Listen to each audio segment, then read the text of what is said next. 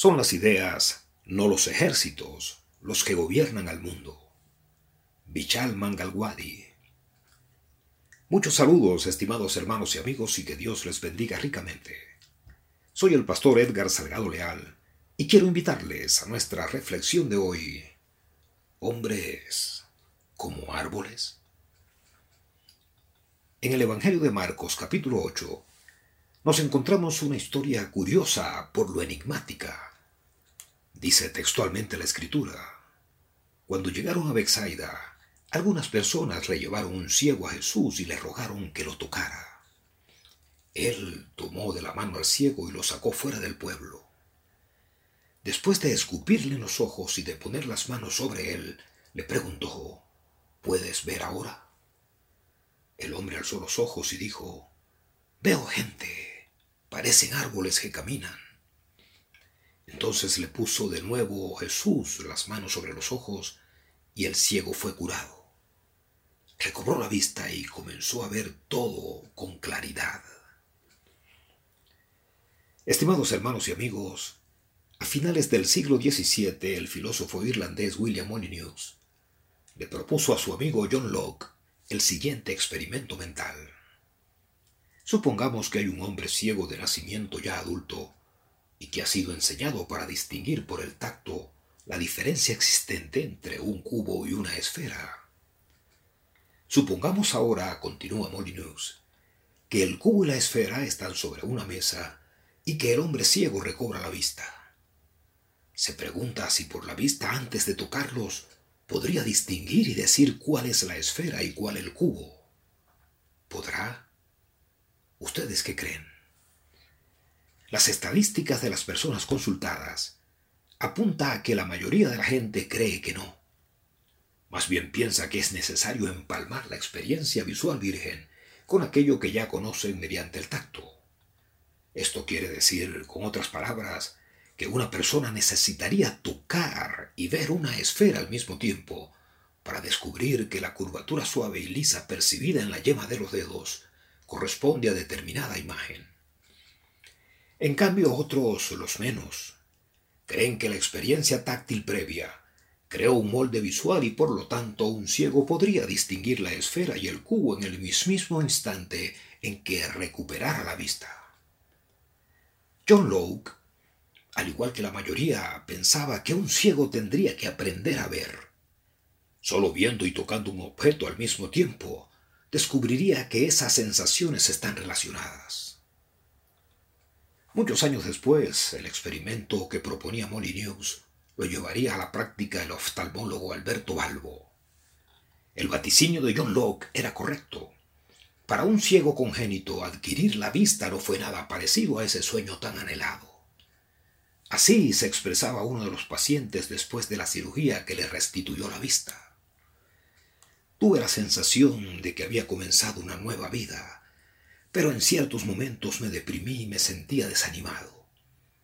Tenía que morir como una persona ciega para renacer como una persona que ve. Estimados hermanos y amigos, esto es exactamente lo que apreciamos del relato del ciego del Evangelio de Marcos.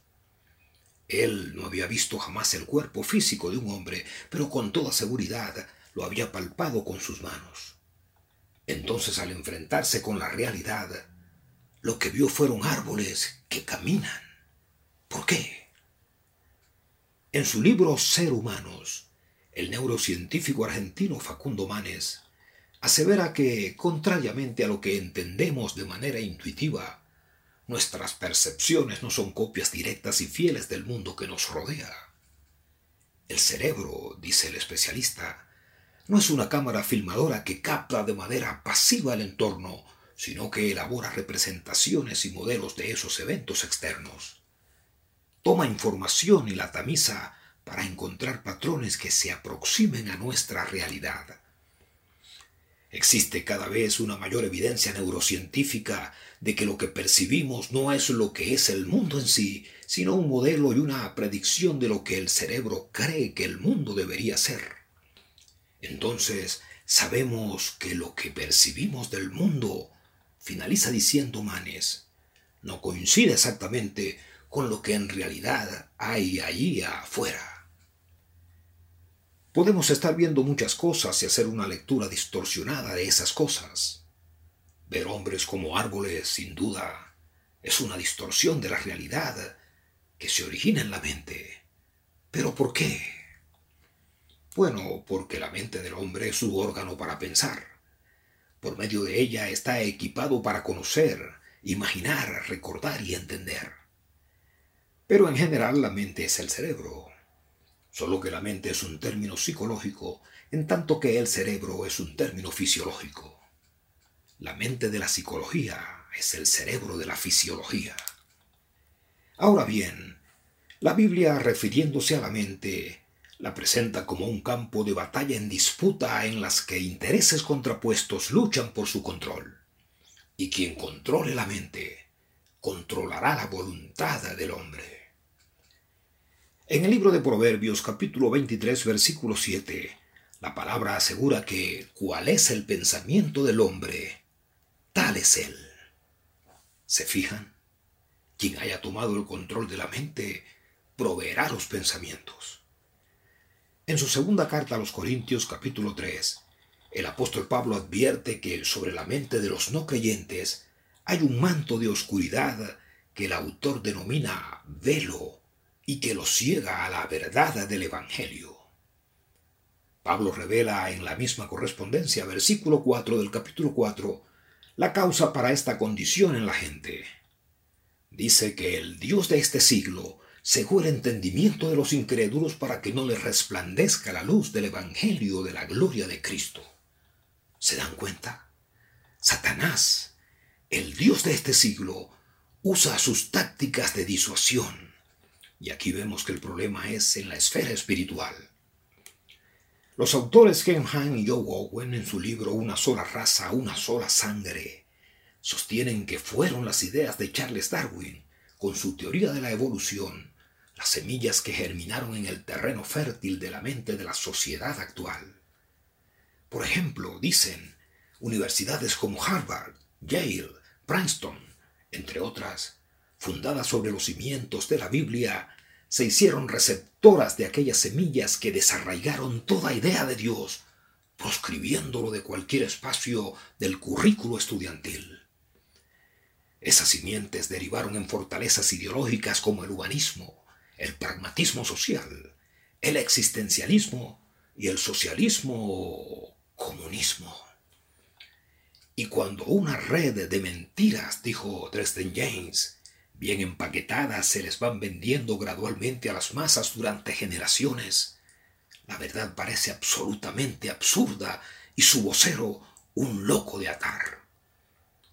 Lo podemos ver hoy cuando el teísmo evolucionista cree que los primates son los ancestros del ser humano y que además se evolucionaron a lo largo de millones de años hasta convertirse en homínidos con cuerpo humano. Luego, no es de extrañar que el hombre moderno, en vez de ver hombres como árboles, como el ciego del relato bíblico, lo que está viendo son hombres como monos, con rabo y comiendo bananas. No es muy distinto, ¿verdad? El problema sigue estando en la mente. La sanidad del ciego de Bexaida no fue instantánea, sino más bien gradual.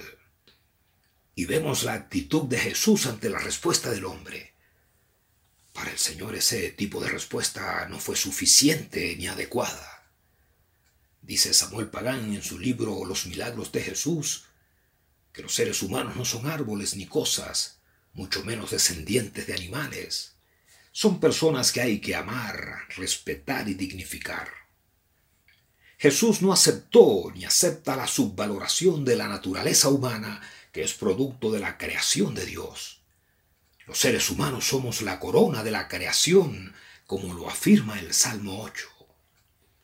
Estimados amigos, la Biblia dice que Satanás es el príncipe de la potestad del aire, el espíritu que ahora opera en los hijos de desobediencia. Y es muy probable que aunque no lo creas ni lo admitas, haya construido una fortaleza en tu mente y esté nublada con un velo de oscuridad que te impide ver con nitidez los maravillosos deseos de Dios por transformar tu vida y llenarla de plenitud. Sin embargo, en 2 de Corintios capítulo 3, verso 16 y 17 dice textualmente la escritura: Pero cuando se conviertan al Señor, el velo se quitará. Porque el Señor es el Espíritu, y donde está el Espíritu del Señor, allí hay libertad. Después dice la Escritura que la paz de Dios que sobrepasa todo entendimiento guardará nuestros corazones y nuestros pensamientos en Cristo Jesús. Estimado amigo, te invito hoy a que recibas a Jesús como tu Salvador. Dile hoy mismo, Señor, te entrego en este momento mi mente y mi corazón. Y sé libre de toda opresión y confusión en tu vida. Que Dios te bendiga.